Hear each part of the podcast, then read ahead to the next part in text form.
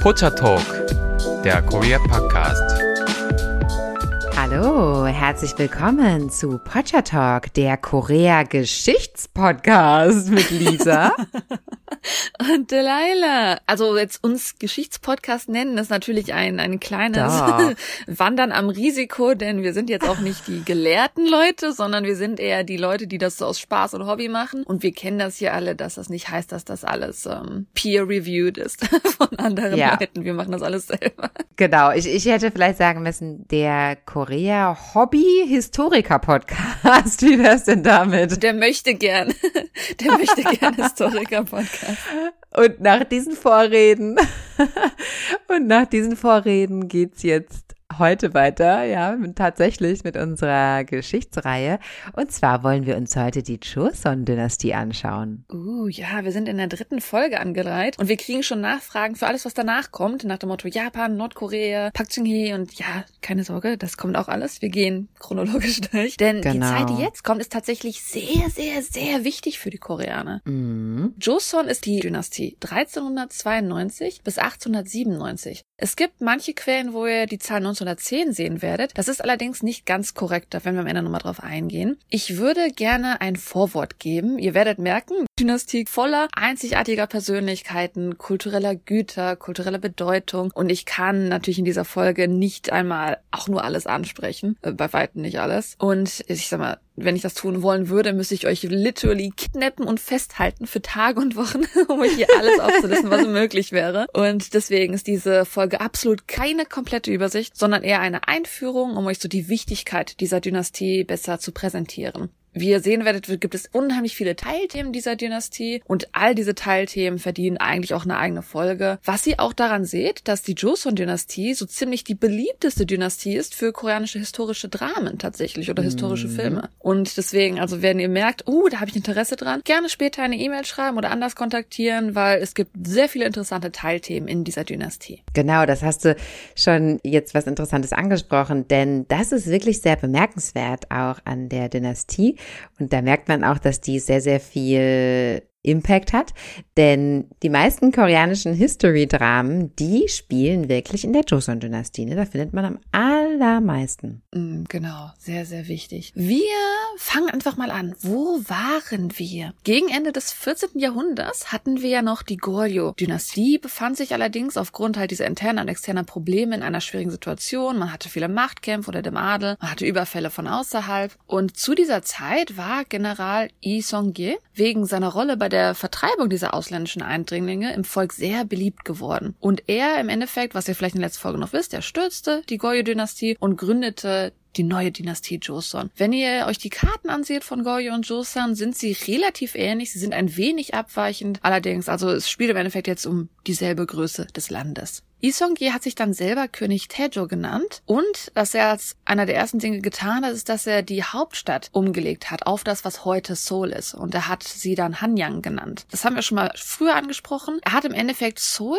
gewählt nach den Prinzipien des Feng Shui wohl als günstigster Ort für eine Hauptstadt, weil es ist sehr, sehr vorteilhaft für eine Hauptstadt in Korea oder nach Feng Shui zumindest, dass wenn man einen Berg hinter sich hat und einen Fluss vor sich. Andererseits ist es aber auch sehr strategisch gesehen, denn der Berg soll Schutz geben vor Leuten, die vielleicht einfallen könnten und der Fluss ernährt einen im Endeffekt, gibt einen, was man braucht. Und somit wurde halt, was heute Seoul ist, die Hauptstadt der neuen Dynastie. Zudem ist er auch die Person, die angeordnet hat, dass der Gyeongbokgung-Palast mitten in Seoul gebaut werden soll und der Jongmyo-Schrein, sowie natürlich Straßen, Märkte. Also durch ihn kam natürlich auch dann Seoul in den Boom zum Wachsen hin. Zudem hatte Seoul auch den Vorteil natürlich, also die Stadt Hanyang damals, dass sie sehr einfach erreichbar war durch den Fluss Hangang, der ja direkt ins Herz hineinfließt. König Teju hat sich mit einer Gruppe reformorientierter konfuzianischer Gelehrter verbündet, die wirklich die koreanische Gesellschaft nun in Joseon neu organisieren sollten, das auch getan haben und dabei die Lehren des Konfuzius als ihre Leitprinzipien nutzen sollten. Und diese Lehren betont natürlich besonders Ordnung und Frieden auf der Grundlage der Kultivierung harmonischer zwischenmenschlicher Beziehung und angemessenen Verhaltens. Also wir haben schon öfter über Konfuzianismus gesprochen. In dem Sinne, es war in der Joseon-Zeit die bedeutendste, wichtigste Religion Religion tatsächlich. Diese Gelehrten selber waren auch absolut nicht unwichtig für die Joseon-Zeit, denn es war damals so, vor Joseon, also unter den früheren Dynastien, war der Landbesitz in den Händen einiger weniger hochrangiger Bürokraten konzentriert. Aber King Taejo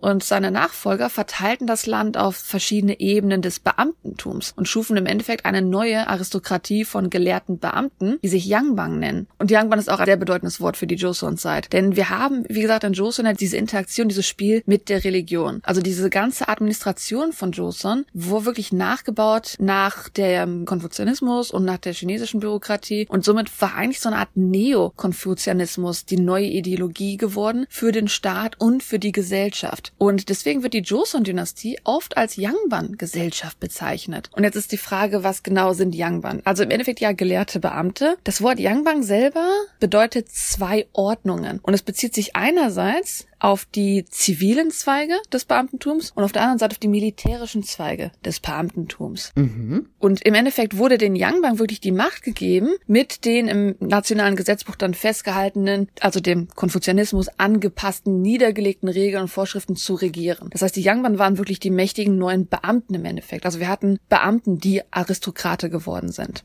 Diese Ämter haben diese Youngban dann halt meistens erhalten, indem sie ein hoch angesehenes Staatsexamen erreicht haben. Und im Endeffekt hatte dann die Youngban-Klasse wirklich dieses Privileg, bestimmte Arten von höherer Bildung überhaupt erst zu erhalten. Aha. Ich werde jetzt natürlich Sachen nur ansprechen, ich werde es nicht durch jeden König durchgehen, aber es gibt ein paar ähm, bedeutende Leute. Einigerseits dann der dritte König der Joseon-Dynastie und der auch trotzdem noch ein Sohn des Gründers. Der ähm, zweite König ist leider relativ schnell verstorben, war auch ein Sohn des Gründers natürlich. Der dritte König war König Taejong und er leistete einen wesentlichen Beitrag zur Stabilisierung des zentralisierten Regierungssystems. Denn er führte ein System ein, das gewisse Exekutivorgane vorgestellt hat. Und diese Exekutivorgane waren im Endeffekt nichts anderes als Ministerien. Und das sind die sechs Ministerien von Josa geworden. Mhm, und mhm. das bedeutet, dass diese Ministerien einzelne Aufgaben erledigen sollten. Das waren einmal die persönlichen Aufgaben, also wahrscheinlich zivil. Dann haben wir Steuern, dann haben wir Riten, militärische Angelegenheiten, Bestrafungen und öffentliche Arbeiten. Also diese sechs Exekutivorgane wurden erst mit dem dritten König eingeführt, die natürlich alle direkt ihrem König unterstehen mussten und gebracht haben, die Regierungssystem besser geordnet war und besser mit dem Volk interagieren konnte. Aus Sicht der Regierung.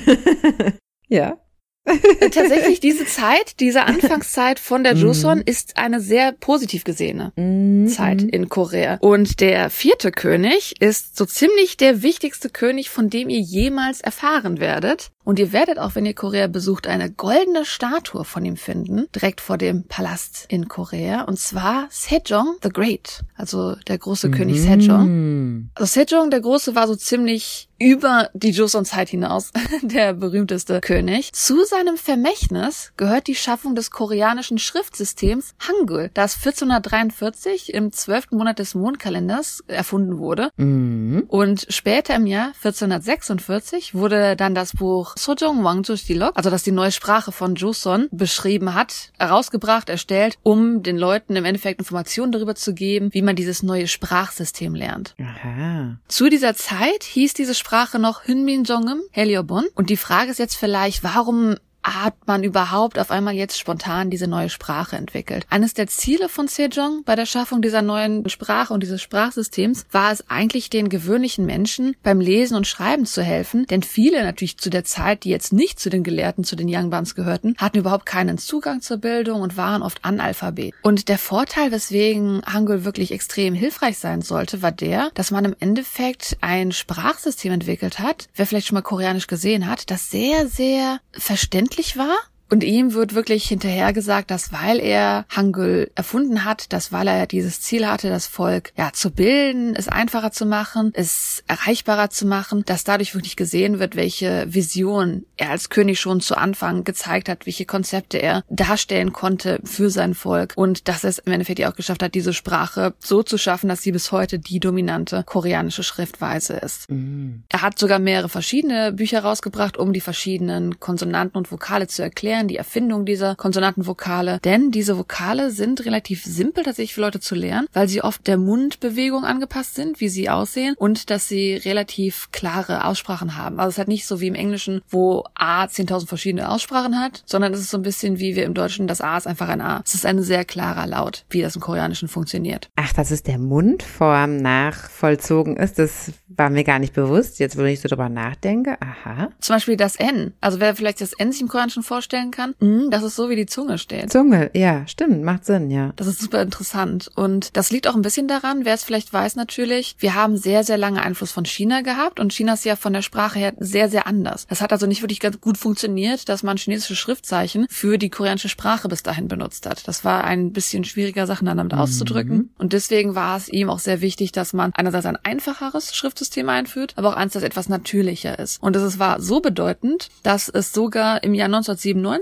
von der UNESCO als ein Kulturerbe aufgenommen wurde, als ein nationaler Schatz wahrgenommen wurde. Dieses mhm. originale mhm. Dokument, was er veröffentlicht hat, das Hunminjonge. Dadurch, dass es natürlich auch so wertgeschätzt wurde, sehen wir, dass es wirklich extrem gut dazu beigetragen hat, die Kommunikation zwischen dem Volk und der Regierung drastisch zu verbessern. Und es spielte eine echt entscheidende Rolle dabei, dass man eigentlich kulturellen Fortschritt in das Land gebracht hat. Denn nun war es einfacher untereinander zu agieren, das Schriftsystem wurde einfacher für die Menschen und man hat einfach mehr Zugang gehabt, Leute zu bilden und wirklich kulturellen Fortschritt zu schaffen. Und deswegen ist es wirklich auch eine boomende Zeit gewesen und eine sehr, sehr bedeutende Zeit für die Joseon-Dynastie. Und deswegen würde ich sagen, kommen wir jetzt erstmal zu im Endeffekt Erfolgen der Joseon-Dynastie. Wir haben natürlich einerseits, wie schon erwähnt, die Entstehung des Hangels, der Sprache eigentlich wirklich. Dann haben wir so als Teil davon vielleicht so die Entwicklung einer Basiskultur, nennt man es vielleicht so ein bisschen, mhm. also die Entwicklung der Kultur innerhalb an sich. Dadurch, dass ja in der Joseon-Zeit jetzt nun Hangul eingeführt wurde, dass man nun einen rasanten Fortschritt hat, hat man dann in der späteren Joseon-Zeit gesehen, dass Handel und Industrie wirklich eine rasante Entwicklung erlebt haben. Dass nun viele Kinder an Privatschulen in ihrer Nachbarschaft unterrichtet werden konnten. Es gab eine Verbesserung der Lebensqualität der Menschen. Man sich an verschiedene Haltungen erfreuen können. Und weil natürlich die Geschichten jetzt nun leicht verständlich in Hangul geschrieben wurden, waren nun auch nun mehr literarische Werke aus dem eigenen Land verbreitet worden, als mhm. vorher vielleicht mm. eher nur wenige, die als Chinesisch verbreitet wurden. Und dadurch kam es auch so, dass die Joseon-Zeit eine sehr bedeutende Zeit ist für viele, sag ich mal, wenn man es vielleicht vergleichen will, so wie wir eine Zeit haben, wo viele Brüder Grimm Märchen zusammengesammelt wurde, ist die Joseon-Zeit eine Zeit, wo sehr wichtige Märchen, wichtige Geschichten aus Korea selber erstellt wurden. Und auch Panzoli wurde im Endeffekt in der Joseon-Zeit geboren. Panzoli ist ein sehr eigenes, spezielles Genre des musikalischen Geschichtenerzählens. Und mhm. ich weiß nicht, wer mal Panzoli noch nie gehört hat, das ist mal eigenartig. Man hat fängt, mhm. man hat Musik und dazu singen, schreit, erzählt eine Frau. Und sie erzählt aber eine Geschichte des Leidens meistens. Und die Zuhörer sind auch nicht still, sondern die schreien meistens rein, ja,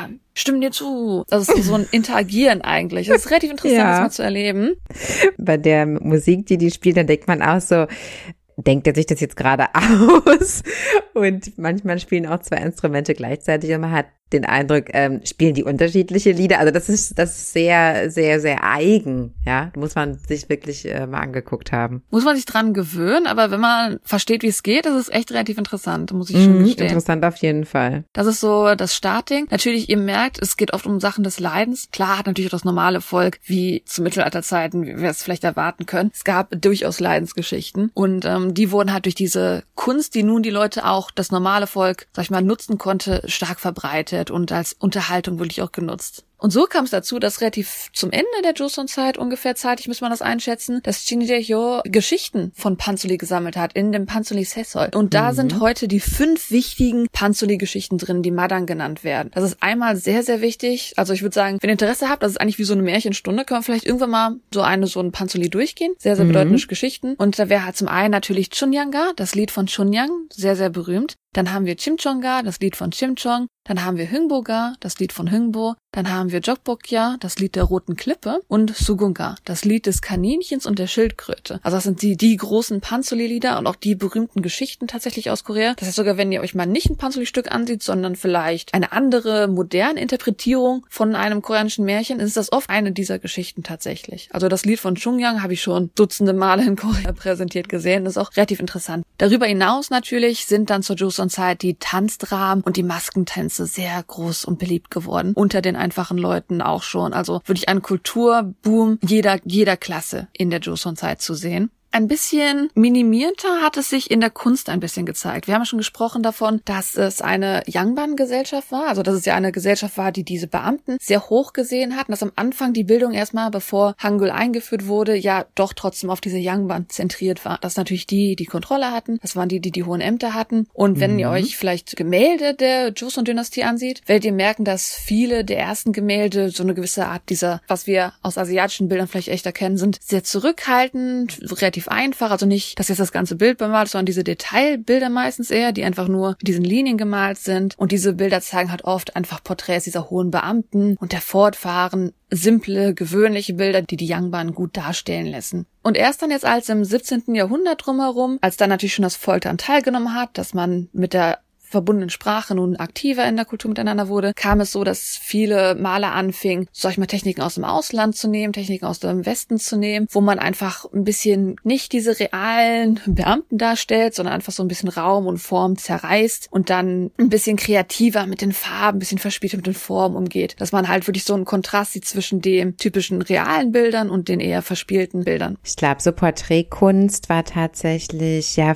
in den meisten Kulturen eins der ersten Motive, die gewählt wurden, ne? weil Kunst der Kunstgedanke ja auch nicht nur unterhaltsam sein sollte oder was auch immer, sondern das war ja auch wirklich, um sich auszudrücken und auch um Dinge ja festzuhalten, ne? Also anstelle von Fotos und so, klar. Also deshalb, oft wurde Kunst ja auch wirklich ganz praktisch dann verwendet, eben um einfach ein Bild halt von jemandem erstellen zu können, ne? Generell. Mm, genau, absolut. Also man muss doch wirklich sehen, wenn ihr wirklich so Bilder aus der Joseon-Zeit googelt, werdet ihr vielleicht ein bisschen verstehen, was ich mit dieser simplen Einfachheit meine und was dann eher so die kreative anderen Bilder sind. Das ist natürlich jetzt mhm. über den Podcast schwer zu erklären, aber es ist relativ ja. interessant, diesen Unterschied zu sehen, weil es natürlich auch eine lange, große Dynastie ist, wie sich das gewandelt hat mit der Einführung von dem, was Sejong alles geleistet hat. Dann auch sehr, sehr, sehr, sehr, sehr bedeutend, sehr mhm. bedeutend, ist Sehr. für die Joseon-Zeit die Entwicklung von Wissenschaft und Technologie. Das ist wirklich, also die Joseon-Zeit ist eine Zeit, wo wirklich Wissenschaft und Technologie absolut bemerkenswert sind. So haben wir, ich muss natürlich gestehen, ich bin jetzt, was das angeht, nicht ähm, der Profi.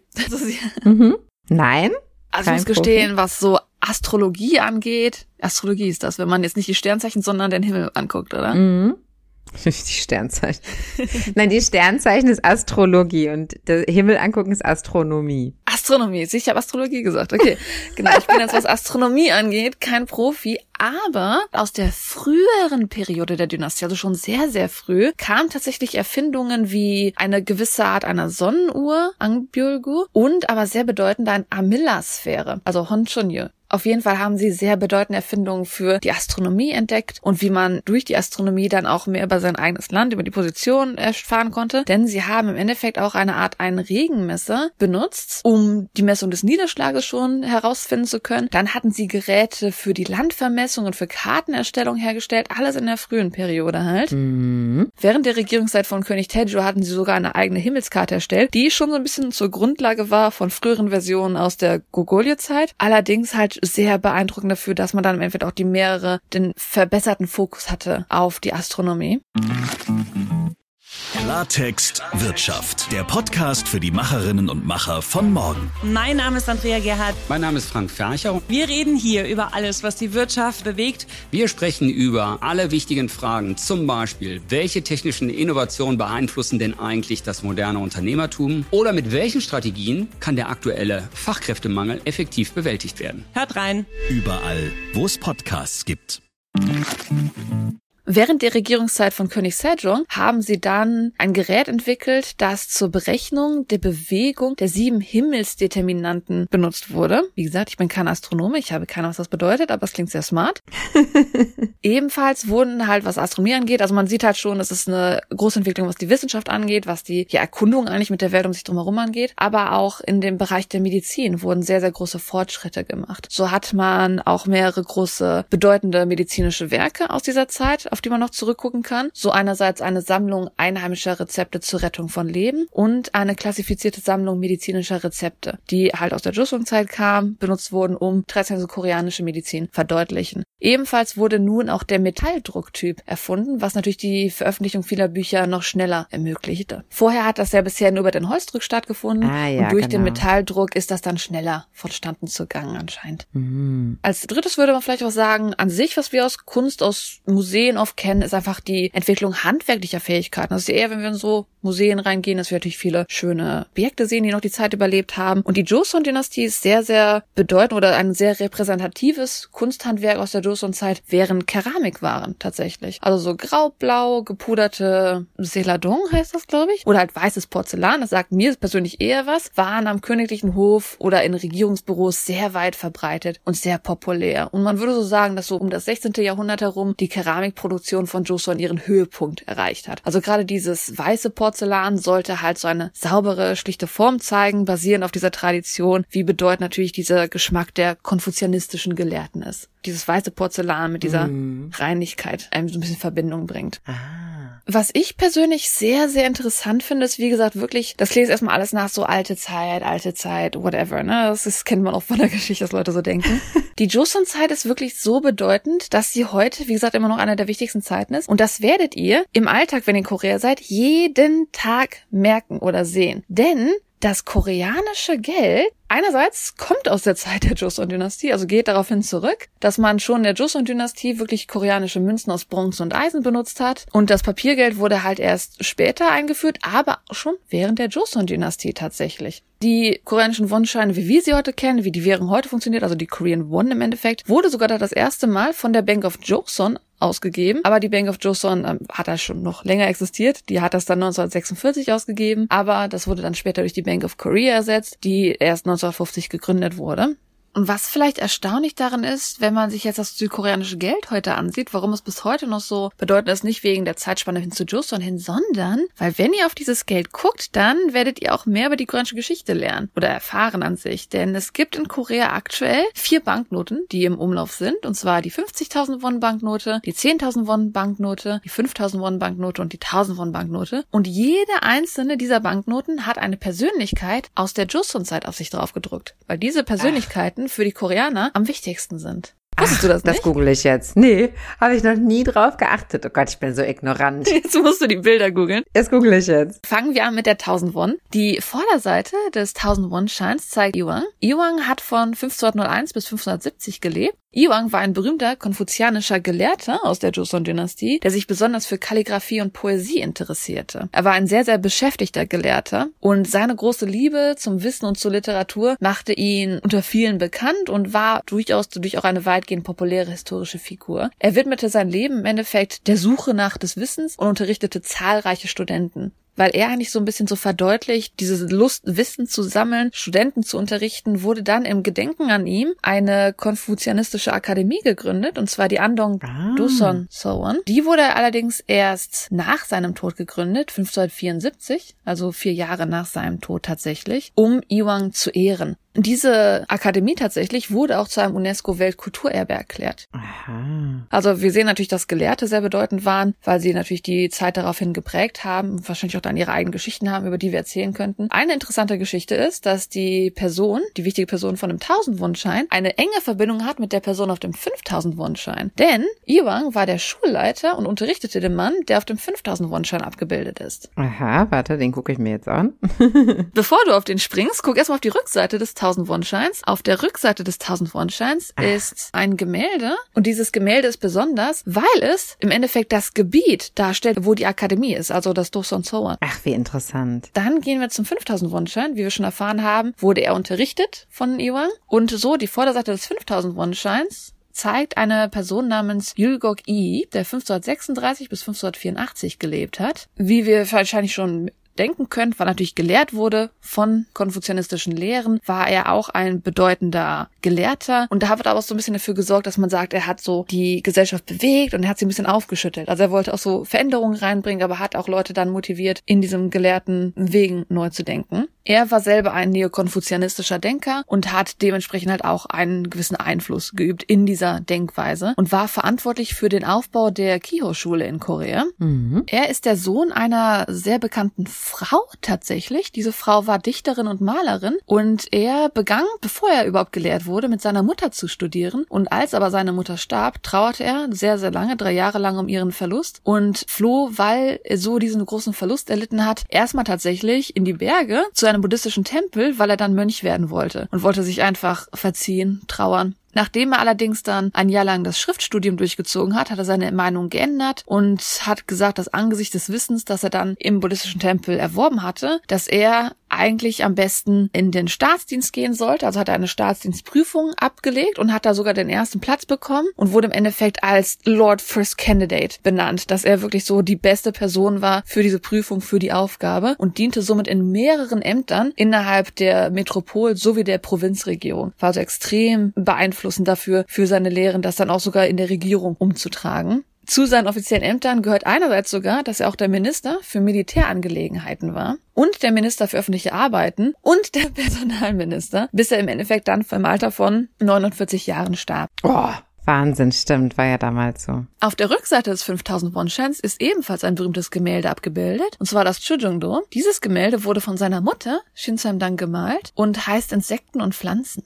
Der nächste ist ein Schein, der sehr, sehr wichtig ist für euch alle, wo ihr hingucken müsst und das Gesicht solltet ihr euch vielleicht so halbwegs merken können. Denn der Zehntausender Won-Schein zeigt Sejong den Großen, also der große bedeutende König für Korea, der ja dafür verantwortlich war, dass Hangul eingeführt wurde und dass die koreanische Gesellschaft komplett eigentlich revolutioniert wurde. Weil wir natürlich schon von Sejong gesprochen haben, gehe ich eben über auf die Rückseite des 10.000 Won-Scheins. Und zwar Mhm. findet ihr auf der Rückseite die Honjon Shige. Und Shige ist im Endeffekt das Wort für Uhr im Koreanischen. Und auf der Rückseite ist, wie gesagt, dieses Bild von dieser Hojon Shige. Und was ich schon erwähnt habe, die Astronomie war sehr wichtig. Und diese Hojon Shige ist eine astronomische Uhr, die zur Joseon-Zeit hergestellt wurde. Und anscheinend soll diese Uhr dabei helfen, dass egal wo man ist, in Verbindung zum eigenen Zeitpunkt, der Uhrzeit und dem Universum, wenn man diese Uhr benutzt, dann wird man herausfinden, wo man jetzt genau ist, in Verbindung zum Universum mit der Position. Mein Gott, was, was wir hier heute alles lernen. Ich habe leider wenig Ahnung. Aber diese Uhr existiert heute auch noch und ihr findet sie an der Korea University tatsächlich. Nein, ich finde es wirklich interessant, weil ich meine, die wenigsten Menschen wissen wirklich, was die ganzen Bilder auf den Geldscheinen bedeuten, ja. Mm, die Geldscheine meinst du jetzt? Ja. Astronomisch habe ich jetzt, war jetzt kein Highlight, stimmt. Was ich mit dem Geld auch sehr interessant finde, ich habe es gesagt, dass 10.000 sehr bedeutend ist, was natürlich ähm, Sejong ist. Mhm. Damals, bis zum Jahr 2008, war auch der 10.000 Won-Schein der höchste Schein, den man in Korea haben konnte. Das heißt natürlich, Ach. der höchste Schein sollte auch die wichtigste Person beinhalten. Und es ist aber eigentlich, wir kennen das ja mit Euros auch, also einen 10-Euro-Schein nur zu haben, dann mal keinen 100er oder 50er zu haben, ist ja ziemlich nervig, wenn man da so ganz viele kleine Scheine hat. Und dann wurde tatsächlich 2009 der 50.000 Won-Schein eingeführt und der hat auch etwas ganz Neues eingeführt und zwar ist nun die Person von auf dem Bild eine Frau. Mhm. Und diese Frau haben wir schon erwähnt, denn sie ist Shin Saim-dang. Sie ist die Mutter von der Person, die wir schon erwähnt haben, die auf dem 5000 Won-Schein drauf ist. Sie lebte 1504 bis 1551. Und wie, sie war, wie gesagt, die Mutter von Yi. Sie war Schriftstellerin, Künstlerin, Kalligraphin und Dichterin. Und ihre Kunstwerke, wie wir sie schon auf dem 5000er Won-Schein hinten sehen, haben in der Regel meistens viele schöne zarte Bilder, Insekten, Blumen, Fische, Landschaften an sich eingefangen. Und sie war aber auch unter den Leuten sehr beliebt, weil sie so ein Modell der konfuzianischen Ideale war. Mhm. Man sieht auch an ihrem Schein, ist interessant, dass du gesagt hast, dass der später kam, weil man sieht, das Design ist ein bisschen anders, also vor allem ihre Darstellung jetzt, finde ich halt ein bisschen, ja, ja, irgendwie sieht's moderner aus, ganz, ganz leicht moderner. Hm. Ich habe jetzt natürlich erwähnt, dass sie eine Künstlerin war, eine Schriftstellerin, eine Kalligraphin. Sie ist tatsächlich aber eine koreanische Ikone als eine weise Mutter und gute Ehefrau als Hyunmo Yangcho. Also das ist wirklich der Ruf, den sie im Endeffekt jetzt hat, dass sie eigentlich das beste Ideal dafür ist, was eine gute Mutter und eine gute Ehefrau ist. Mutter der Nation. Mütter wie Mütter sein sollten. Eher so. Also sie hat nicht, nicht die Nation gemüttert, sondern sie hat dafür gesorgt, dass Gelehrte dann die Nation führten. Obwohl sie aber so eine bedeutende Person ist, ich glaube, sie ist halt auch bekannt als halt diese weiße Mutter und gute Ehefrau, als diese Hyunmoo Yangcho, weil sie natürlich zu der Zeit, wo sie gelebt hat, in einer von Männern dominierten Gesellschaft gelebt hat und aus diesem Grund ihr richtiger Name unbekannt ist und somit ihr Name auch nicht in die Geschichte einging. Ach krass. Die einzigen Berichte über ihre Herkunftsgeschichte stammen von ihrem Sohn, der über sie berichtet hat. Dann gab es daraus hinaus dann inoffizielle Geschichtsbücher dazu, Anthologien, Nachschriften konfuzianischer Gelehrter, die über diese Frau gesprochen haben. Das sie dazu gebracht hat, dass sie Gelehrte unterstützt hat, dass sie dieses Kunstleben geführt hat und somit eine sehr weise Mutter war. Und somit ist es eigentlich so, dass ihr Vermächtnis und ihre Kunstwerke mehr ja in Erinnerung bleiben als einfach Dokumente, die existieren und sie darum wahrscheinlich eher als diese weise Mutter und Ehefrau bekannt ist. Unfair. So ist das leider in der Vergangenheit mit Frauen. Auf der Rückseite seht ihr Wolmedo und das ist einfach ein Gemälde von Bambus und einem Pflaumenbaum. Wo wir jetzt schon beim Geld sind, natürlich die koreanischen Münzen zeigen auch ein paar wichtige Dinge. In der Regel hat man da vielleicht so ein Gebäude drauf, ein wichtiges buddhistisches Gebäude aus Gyeongju, ein Reisstiel, ein Rotkronenkranich, aber auch eine sehr bedeutende Münze ist die 100-Won-Münze tatsächlich, denn die 100-Won-Münze hat auch eine Person. Und diese Person, die auf der 100-Won-Münze ist, ist Admiral Lee Sun-jin, der 1545 bis 1598 gelebt hat und ein gefeierter Marineadmiral und Nationalheld in Korea ist. Er selber hat auch eine sehr bedeutende Statue in Seoul und auch mehrere und bedeutende Werke, die ihm gewidmet sind. Und deswegen würde ich jetzt sagen, dass wir, nachdem wir über die Kulturgüter von Joseon gesprochen haben, dass wir jetzt wieder zurückgehen auf die Geschichte. Denn hier werdet ihr sehen, wie bedeutend Admiral Lee Sun-jin tatsächlich ist. Er ist eine sehr wichtige Person für Korea. Südkorea. Während des 14. und 15. Jahrhunderts, das war so die ersten 200 Jahre von Joseon, hat Joseon relativ gute Beziehungen zu Japan tatsächlich gehabt. Allerdings kam es dann dazu, dass im 16. Jahrhundert Japan forderte, dass sie einen großen Anteil oder einen größeren Anteil des bilateralen Handels bekommen wollen und das hat Joseon abgelehnt. Das war denen nicht so ganz recht und daraufhin hat dann Japan mehrmals Aufruhr in der Gesellschaft erzeugt, indem sie Unruhen gestartet haben, indem sie so eine Art nicht wirklich eingefallen sind, sondern einfach so ja, provoziert haben. Im Jahr 1510 und im Jahr 1555. Und das kam allerdings dann so weit, dass dann doch im Jahr 1592 Japan mit rund 200.000 Soldaten in Joseon einfiel, weil sie das Ziel hatten, dass man die örtliche Macht in Joseon bisschen zerstreuen wollte und andererseits Mhm. aber auch die Herrschaft des neuen Emperors zu der Zeit in Japan stabilisieren wollte. Man wollte also zeigen, hey, ich bin der neue Emperor in Japan, ich krieg das auch hin. Ich bin so ein starker Mann zum Beispiel. Mhm. Zum Beispiel. Mhm.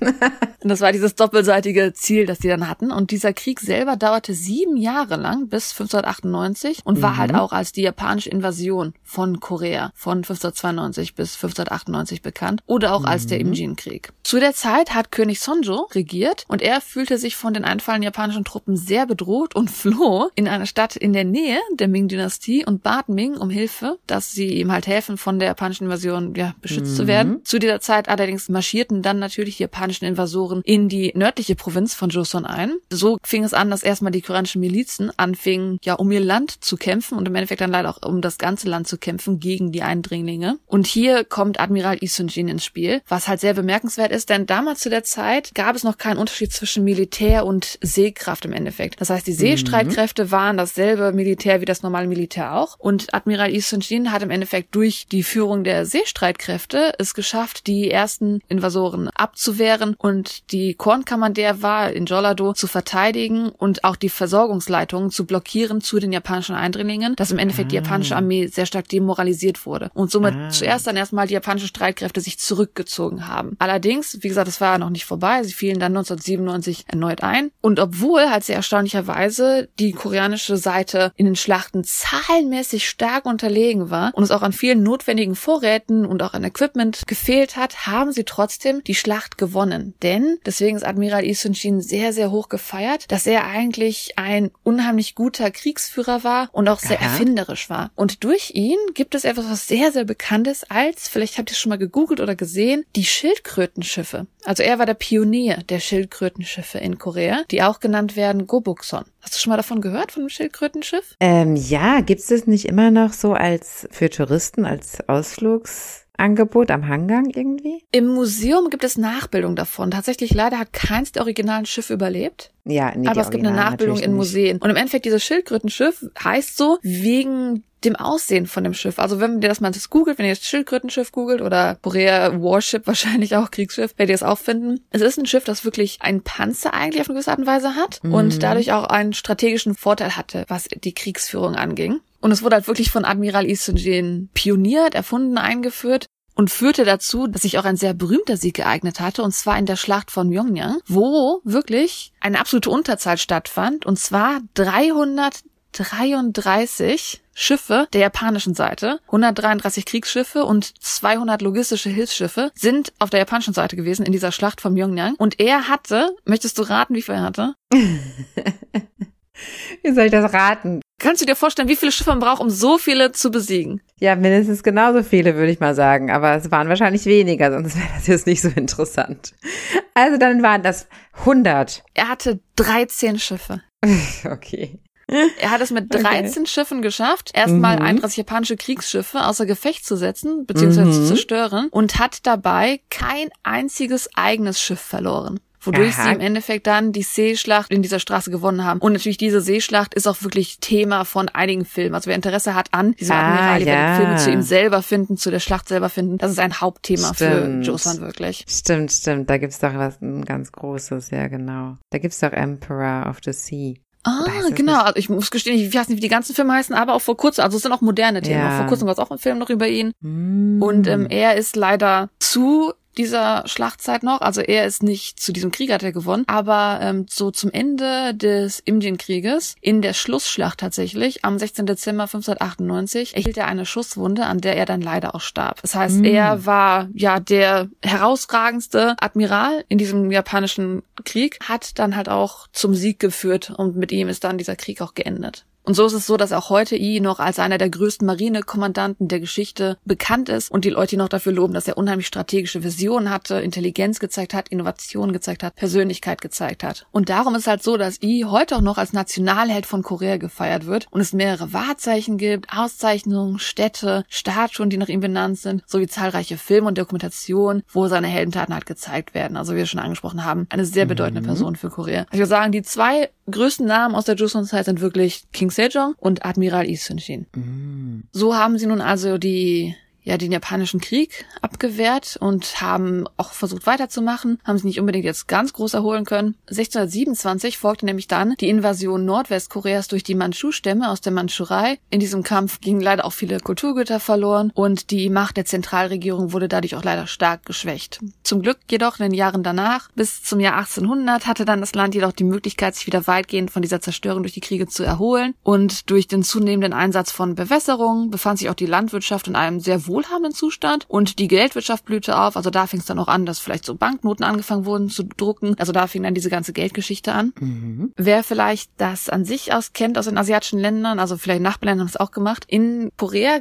hieß dann zu dieser Zeit, wo man sich erholt hat, eine isolationistische Politik. Mhm. Und das bedeutet, dass sie sich im Endeffekt geschlossen haben und dann auch vom Ausland so ein bisschen The Hermit Kingdom genannt werden. Das heißt, sie wurde gesagt, wir wollen jetzt mit niemand anderes zu tun haben, wir sind unser eigenes Land, wir beschützen uns selber, wir blühen gerade selber auf und die haben sich dann halt dementsprechend noch sehr, sehr lange geschlossen. Das gefiel aber anderen Ländern nicht unbedingt, so wie natürlich auch andere Länder gezwungen wurden, denen gesagt wurde, klopf, klopf, klopf, hallo, macht bitte mal die Türen auf, wir wollen handeln, wir wollen Geld machen, wir wollen alles Mögliche. Wurde dann auch bei Korea angeklopft und denen wurde gesagt, macht jetzt bitte mal die Türen auf, damit wir diplomatische Beziehungen aufbauen können.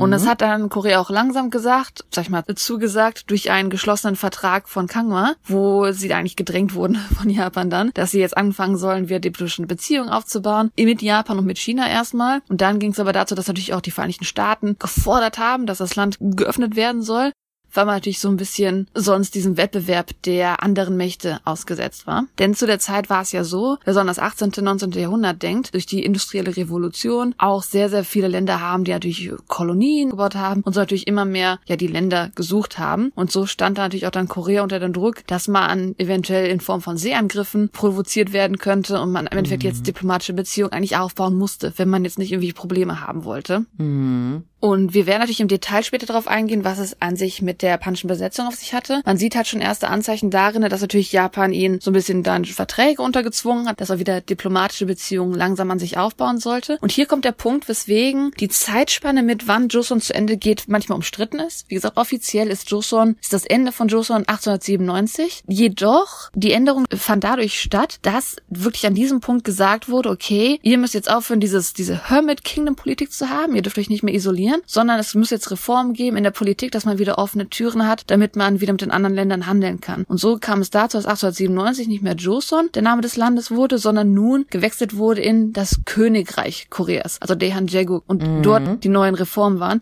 Allerdings, es waren, deswegen wurde immer noch gesagt, dass es auch vielleicht gelten könnte, der König von Joseon wurde nun im Endeffekt der Emperor von dem Königreich von Korea. Das heißt also im Endeffekt haben wir immer noch dieselben Herrscher gehabt, aber wir haben eine andere Reform, eine andere Politik, weswegen man jetzt von einer anderen Zeit spricht offiziell. Mhm. Das war dann nochmal so ein bisschen verwurstelt zu der Zeit, genau. Da haben sich dann einige Änderungen ergeben und dann ja kurze Zeit danach dann schon wieder, also Genau, es war eine kurze Zeit. Mm, genau, es war eine sehr, sehr kurze Zeit, eine sehr Wui-Wui-Zeit und ähm, ihr werdet natürlich jetzt davon merken, dass wir jetzt am Ende der Joseon-Dynastie angekommen sind. Denn was jetzt danach kommt, alles wahrscheinlich auch sehr, sehr aufregend, was natürlich dann zu der japanischen Besetzung alles passiert ist. Interessanterweise der Name Joseon ist allerdings zu der Zeit noch nicht vorbei, denn Joseon wurde das Land immer noch bezeichnet unter der japanischen Besetzung, allerdings mit dem japanischen Wortlaut, wo es dann Chosen hieß. Aber Joseon war dann trotzdem unter der Besetzung von Japan auch noch der offizielle Name von Korea in Anführungszeichen, was ja im Endeffekt dann eine Kolonie war. Aber ja, das ist die Einführung von Joseon. Wie gesagt, das ist natürlich keine vollkommen komplette Geschichte gewesen heute, ihr Lieben, sondern eher ein Bild, dass ihr seht, was so an sich Joseon zu bieten hat, dass es auch unheimlich, unheimlich viele Teilthemen gibt, auf die wir eingehen könnten, was natürlich jetzt den Rahmen sprengen würde. Ja, so ist es. Ja, tatsächlich. Die Geschichte hat wirklich viel, viel zu bieten und ja, wir danken euch fürs Zuhören. Wir hoffen, ihr seid jetzt auch gespannt, wie es weitergeht, denn es geht tatsächlich sehr, sehr spannend weiter. Und mhm. ja, ich persönlich finde es einfach toll, wie einem jede Episode der Geschichte immer wieder halt auch ein größeres Verständnis für das heutige Korea bringt. Also das ist schon, ist schon wirklich interessant, ja, wie äh, hunderte Jahre alte Geschichte wirklich auch heute noch beeinflusst, ne? Mm, absolut. Aber ich muss auch gestehen, ich bin immer schon jemand, der unheimlich gerne so Geschichtsdokumentation und alles Mögliche sieht. Ich finde das sehr interessant, mm. wie solche Sachen miteinander interagieren mit dem heutigen. Ich weiß, so als Schüler ist so Geschichte ist total, ach, langweilig, aber wenn man halt dieses größere Bild sieht, ist alles auf einmal so viel interessanter, weil alles verknüpft ist und Sinn macht irgendwo. Absolut. Jetzt, wir reden jetzt, als ob wir schon 100 Jahre alt wären, aber tatsächlich, liebe Zuhörer, liebe junge Zuhörer, die jetzt noch in der Schule äh, sind, ähm, also tatsächlich, es gibt viele, viele Fächer, ähm, wo ich, wenn ich jetzt nochmal zur Schule gehen würde, mal auf jeden Fall richtig doll die Öhrchen spitzen würde. Denn ja, das ist später wichtiges Wissen, wenn man das einmal schon hat. Dann sieht man die Welt teilweise mit ganz anderen Augen und kann viele Probleme viel besser nachvollziehen, viel besser verstehen, die in der heutigen Politik zum Beispiel eine Rolle spielen. Also ja, es ist wirklich auch Biologie. Ich wäre froh, wenn ich mal die Grundlagen da äh, damals schon vernünftig gelernt hätte. Äh, da würde mir heute vieles äh, leichter fallen. Aber das nur ein kleiner Exkurs am Rande. Apropos kleiner Exkursion am Rande, also das merke ich jedes Mal auch als, als jetzt so halbwegs gefühlte Erwachsener. so halbwegs erwachsen fühlt man sich ja manchmal nur so. Wie oft manchmal so das Geschichtswissen fehlt, wo man so denkt so, oh, ich habe keine Ahnung, wo dein Land zu der Zeit war, tut mir leid. das ist alles manchmal so mm, mm. sehr unangenehm, aber ja, so ist das Leben halt, ne? Man kann es ja noch nachholen zum Glück. Stimmt. Wir freuen uns, dass ihr reingehört habt und hoffentlich auch selber einiges gelernt habt oder sagt, hey, das wäre ein totaler Fokuspunkt für eine extra Folge. Wie gesagt, Jocelyn hat unheimlich viele Geschichten, Märchen, Persönlichkeiten und auch sogar ein paar True Crime Fälle, die natürlich sehr geschichtlich sind. Also wer Interesse hat, sagt Bescheid. Ja, also wer Interesse hat oder wer eine Idee hat für ein Thema, was kommen sollte, dürft ihr uns natürlich super gerne kontaktieren. Genau, und zwar per E-Mail an podchatalk at gmail.com oder über unseren YouTube-Channel, Instagram-Account oder auf unserer Website podchatalk.de. Yay! Vielen lieben Dank. Habt noch einen schönen Morgen, einen schönen Mittag, einen schönen Abend. Tschüssi! Tschüss, Anjang!